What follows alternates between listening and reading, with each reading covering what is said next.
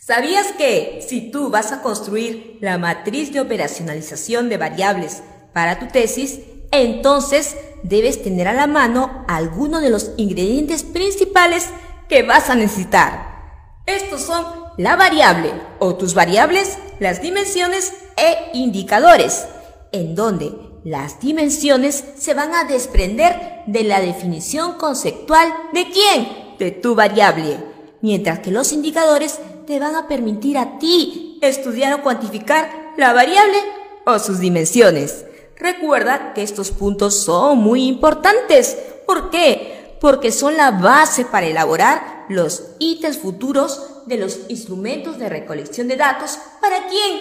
Para tu tesis. Ah, pero eso no es todo.